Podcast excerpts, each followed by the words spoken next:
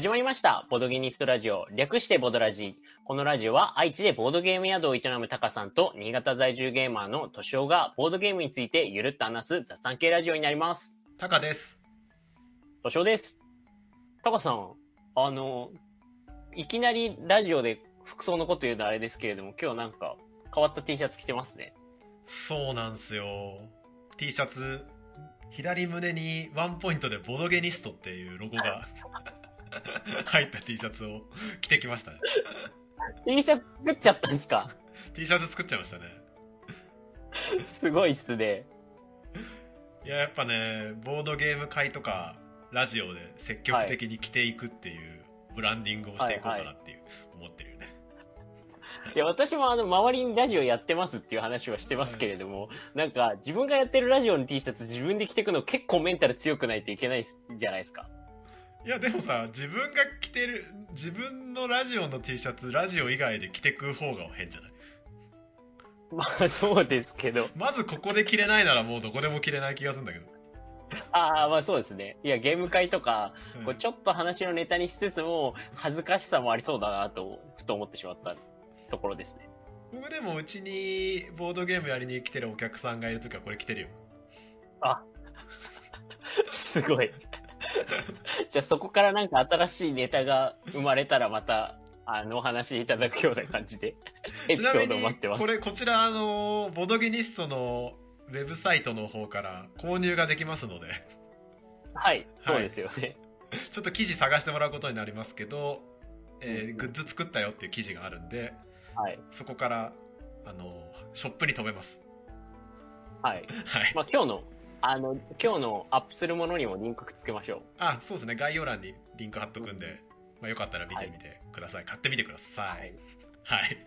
で、まあ、ノックから話それましたが、はい。タカさん、あの、ツイッターで、ドイツゲームショートーナメントなるものが盛り上がってるのって、ご存知ですか？いやー、ちょこちょこタイムラインに上がってくるね。あの、ツイッターで、これ読み方合ってるかわかんないですけど、ノートさんっ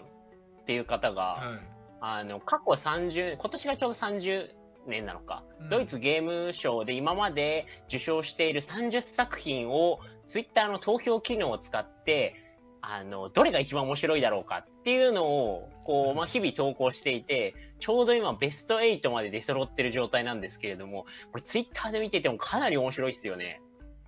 いや、これね、やっぱちょこちょこ見ちゃうよね。いやー、本当に。あのーそれこそ、えっ、と、今日昨日かだと、えー、サンペ、あ、今日ですね。えっ、と、サンクトペ、高さん、ちょっと、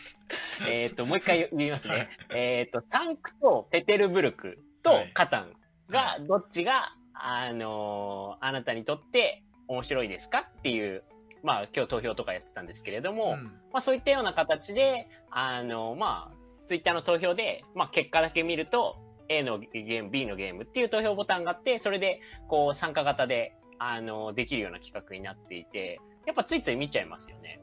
そうそう、特にね、知ってるゲーム同士だと、お、うんうんうんこっちかなみたいな感じで。うんまあ僕は投票はしてないんだけど、見てあ。れしてないですか？してない。見てるだけ。まあ、30個、そうそうたるゲームが並んでいて、で、8つに絞れているような状態なんですけど、タカさん、この気になる、あの、この対戦カードとかありますか？これ、でもまだ僕、今ね、見てるのベスト8まで行ってない時のやつを見てるんだけど、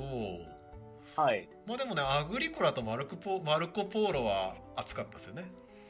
いやー、ですよね。これ私も、タカさんはやっぱりこの中だとアグリコラが一番好きですかね。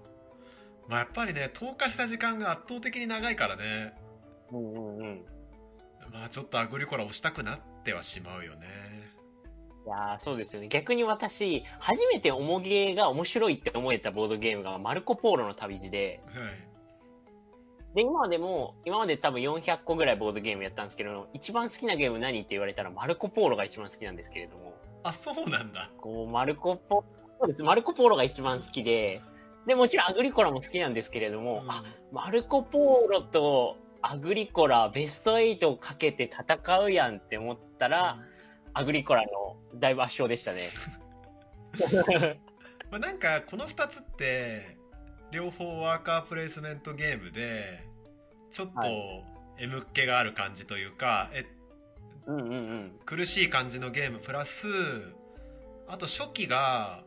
アグリコラは手札が全然みんな違う状態でスタートするはい。でマルコ・ポーロもキャラクターが全く違う能力を持ったキャラクターを選んでプレイするっていううんうんうん。なんかそこら辺が結構似てる部分があるなと思うんだよねうんうん。だからアグリコラ好きな人結構マルコ・ポーロ好きだしマルコ・ポーロ好きな人結構アグリコラ好きなんじゃないかと思っていてうんうんうんそういう意味ではなんか同じジャンル同じ方向性のゲームとして勝負してるのがやっぱ熱かったねああ、そうですね。いや、でもやっぱり、それで、やっぱりか、かつアグリコラ、宇部さんは、やはりさすがだなという。そうだねこのゲームアグリコラどこまで行くんだろうねこれねタカさん、この30個のボードゲームを見たときに、あの、どれ、どのゲームが優勝すると思います？アグリコラかドミニオンかと思ったけどああ、いや、私、カタンだと思ったんですよね。あカタンもあるね当然のようにカタンもあるカタンも。その3つの中のどれかかなと思ったうん。いやー、結構ドキドキだなと思って。なんかアグリコラはアグリコラ界隈の人に聞くと日本だけめっちゃ流行ってるみたいなこと言うんだよねああ、そうなんですね。なんか日本2000何年だ？く8年に選ばれ受賞したゲームでいまだにこはいうすごい遊ばれてるじゃん、うんうんうん。そうですね。ごいなんか日本がそういう感じなんだよねっていう話聞いたことあって、まあ、そういう意味では今このトーナメントツイッターで日本でや日本語でやってるんで結構アグリコラは強そうだなっていういまだに遊ばれてる感じするからねうんうんうん。そうですね。でカタンは当然のようにさもうやってるプレイヤーが多いでしょ多分、ここのラインナップの中で、一番こう、プレイされてる回数が多いんじゃないのかなっていうタイトルですよね。うんまあ回数もそうだしこうえプレイ人数なんだろうやはい。カタンをやなこのえっとこのどのゲームをなんかやったことがあるゲームっていうのを集計したらカタンが1位だと思うんだよねこれうんうん。そしたらそれはカタン有利だよねうん。まあ、そうですね。だってさカタンと知らないゲームが並んでた時にさあカタン投票しようっていう人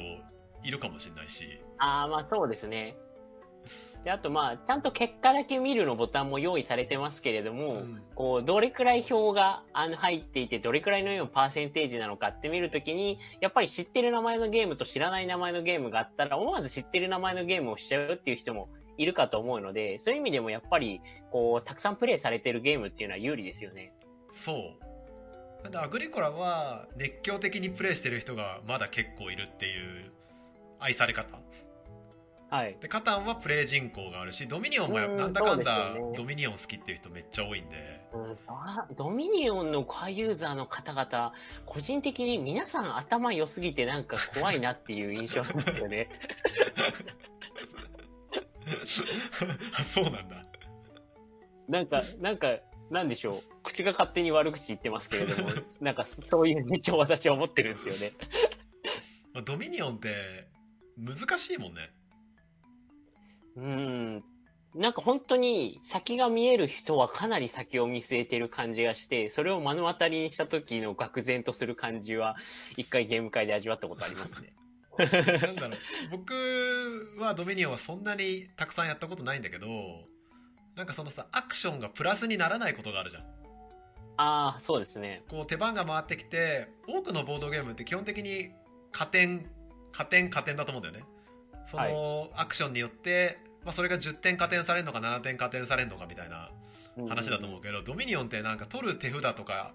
によってはそれなんか2点ぐらい実はマイナスだったよねみたいなことが起こり得るゲームかなと思ってて、でもそれ、れが分かりにくいんで、うんうんうん。結構なんかその敏夫が言う頭がいいっていうのはな勝つためにはなんかちゃんとよく分かってないと勝てないなっていう気はする。なんか非常に楽しいゲームなので好きなんですけれども、自分が頑張って3手先をこう考えていたら、あの目の前の人はなんか2周先ぐらいのことをデッキの回転で、デッキがあと2回転したらどうなるかみたいなことを考えてた時があって、もうあれなんだろうこの差はって思った時ああるんですよね。でもこれだってさもう自分の手札だの回転だけ考えたらささじ初めから最後まで考えれるもんねそうですね。まあねほあの他の人のでアクションアタックカードみたいなのによって変わることはあるけど、まあ、そういうのさておけばどの手札がどう出るかによって、ここで点があの取れるなっていうのはもう分かっちゃうからね、うんうんそうですね。そりゃやり込むなら計算しちゃうよね。初めっから。そうですね。やっぱり、なんかそんな、テラミスティカとか、あとは、プエルトリコもかなりコアユーザーが多いゲームですよね。そうだね。もう年季入ってるしね。まああとカルカソンヌも結構愛されてると思うけどこれテラフォーミングマーズとカルカソンヌってもう結果出たの？はい、出ました。それもツイッターでかなり話題になってたんですけれども、うんテラフォーミングマーズが、まあ、その古豪ですよね、言うなれば。カルカソンヌを、に勝り、ベスト8に進んでいるようなかん形になりますね。ああだろうねまあ、ちょっとリスナーの方を置き去りにしているような気がしたので、はい今現時点で出てるベスト8をこう、まあ、あの話しますと、えーサンクトペテルブルクとカタンの開拓者、アグリコラ、モンバサ、えーテラフォーミングマーズ、ドミニオン、ニムとプエルトリコが、えー30作品の中で今8まで残っている作品になりますね。でそのベスト8に行くにあたってテラフォーミングマーズとカルカソンヌがあったっていう話だったと思うんだけど、はいまあ、。テラフォーミングマーズ今めっちゃ流行ってるからねいやー、そうですよね。あのー BGG のあのーレートもかなり高いですよね、テラフォーミングマーズは。ねツイッター僕のタイムラインだとやってる人いっぱいいるんで、まあ、現在やられてるゲームは有利な気はするねうん、そうですね。あといいなと思ったのが、そもそもこのぎトーナメントが起きたことによって、そのドイツゲーム大賞のこれまでのタイトルっていうのがかなり注目度を浴びるようになったなっていうのと、うん。あと、これ、このトーナメントがあることによって、いや、私は、例えばカタンが好きだとか、いやいや、私はドミニオンが好きなんだっていう、こう、なんていうか、その話が、トーナメントがあるとしやすいので、なんかそういう、こう、交流も生まれていて、すごいいいトーナメントだなと思いますよね。うん。これだから考えたノートさん、はい。いやーいいアイデアだよね。いやー、こう、ありそうでなかったというか、うんね。しかもあの、タカさんあの、コラ画像が、このトーナメントに関するコラ画像が、ツイッターで回ってたのってご覧になりました？あえっとリンク送ってくれたやつ？ああ、そうです、そうです。あの、タカさんちなみにあの、漫画のバキって読んだことあります？いやちょっとだけだね。私もちょっとだけなんですけれど、そのバキの、あの、まあ、そうそうたる、あの、まあ、同じようにトーナメントがあって、その、まあ、あの、キャラクターごとの登場シーンの、まあ、キャラクターの顔が全部ボードゲームになってるっていうコラ画像が、まあ、ツイッターで回ってまして、それがまあ、えっ、と、よく、いい意味でこう雑に作られていて、で、あの、なんていうか、こう軽く見れるようなコラで非常にこう、見応えがあっていいんですよね。うん面白かったうん。これもリンクを貼っておくので、ぜひ、あのー見ていただきたいですね。リスナーの方にも。あの、かなり知らないタイトルとかもあっても、なんかこういう漫画のコラとかで出てくると、あ、なんかこんな雰囲気なのかなっていうのが目に取れていいですよね。そうだねやっぱね絵とは一緒になると視覚的に理解できるからうんうんうん。いいっすよねそうですね。ベスト8まで揃えましたけれども、タカさん的に、こう、この試合熱かったなみたいな試合はありますか？まあこれ冒頭で言ったマルコとアグリコラが筆頭で、まあ、あとなんだろうなまあなんか僕村の人生とカタンっていう対戦もあったんだけどはい。村の人生とカタンって50対31で出てんだよこれいそうですね。や村の人生ね結構好きなんだよねおただそうなんですね。カタンになんかここまで食らいつくんだっていう感じもする。ああ、確かに、カタンに、えっ、と、まあ、そうですね。5対3の3を取れるわけですもんね。うん。結構なんか好きな人いるんだなと思ったよね。私、村の人生やったことないので、なんかその話を聞くとやってみたくなりますね。うん。面白いと思うよ、まあ、僕も言うても1回でやっただ1回2回かな。2回やっただけなんで、なんか面白かったなぐらいな感じなんだけど投票しろって言われちゃうとねカタンの方がもう数百うん数百回とは言わないけど、まあ、100回はやってるんでカタンの方に入れちゃうよね、でもねなんか まあ、タカさん、この先月、相当な時間をかけて、あの、カタンの配置の地図、あの、記事も書いてますしね。だってあれ2ヶ月ぐらいかかってるからね だって聞いたじゃん年寄りにも聞いたんだよねそうですね。はい。この初期配置だったらあこの盤面だったら初期配置どこにするっていう質問をしてから、多分だいぶ時間経ってたよね。いやいや、それだけ記事作るのが大変だったんだなと思って。そうあれは結構寝かしたりとか他の人に聞いたりしながら結論を出したね、個人的に、あの、ニムトとティラミスティカの対戦があったんですけれども、うん。個人的にはティラミスティカも大好きなゲームなんですけれども、やっぱりこう、むあの、古くからあるニムト強いなと 感じましたね。ニムトが勝ったんですけれども。あこれさテラミスティカがさガイアプロジェクトとか後に出たじゃん同じようはないシステムの、はいで。僕の周りだとテラミスティカよりガイアプロジェクトとかの方が評判がいいんだよねああ、まあそうですね。なんというか、私もガイアプロジェクトの方が、間口が、その、ティラミスティカよりかは広い気がしますね。そうだね一応なんかガイアプロジェクトの方が好きな人が言うにはそのテラミスティカのちょっと窮屈だったところを、うんうんうん。まあ、改良されたのがガイアでガイアの方がバランスが良くてなんか死ににくかったりするし、好きなんだよねって言ってる人多くて、うん、そうですね。まあ、そういう風にこう思っちゃってるとテラミスティカが勝ち上がりにくいかなっていう気はするうんうんうんうん。あと、まあ、ラミスティカ、うん好きな人はめちゃくちゃ好きなんですけれども、その好きな人って母数って、どれくらいいるんだろうっていう問題は、なんか垣間見えた気はしますね。そうだね、まあ、結局ねプレイ人口とかね投下した時間っていうのは出やすい気はするよねこれねうんうんうん。まあでもねけどこが勝ちそうっていう意味ではアグリコラドミニオンカタンって言ったけどその3つは勝ち残ってるしまあ優勝はアグリコラなんじゃないですかねこれね。あら、私は決勝でカタンとアグリコラがぶつかってカタンが勝つような気もするんですけどね。いやね。タカさん、カタンに、カタンじゃない、アグリコラに時間を捧げすぎて補正がかかってるんじゃないですか。そうだね、まあ、あと投票してる人がどこら辺の属性なのかにもよるけど。確かにそうまあ、ただこのね今トーナメント表を僕は今見ていて、はい。でなあの予選のどこが何対何とか見てるともう村の人生に31入ってたりとか割合こう結構ゲームやってる人が投票してる感じするから、うんうんまあアグリコラは勝ってもおかしくはないかなとは思うよね。うん、うんうんなるほど。そしたらまあ、決勝が待ち遠しいですね。そうっすね。まあとはいえテラフォテラフォとかもあるのかなわかんないなまああれ、でもテラフォはちょっと。あ、そっか、そう、テラフォ、テラフォとドミニオンも熱そうですね、戦いが。そうだねここもどうどうなんだろうねわかんないね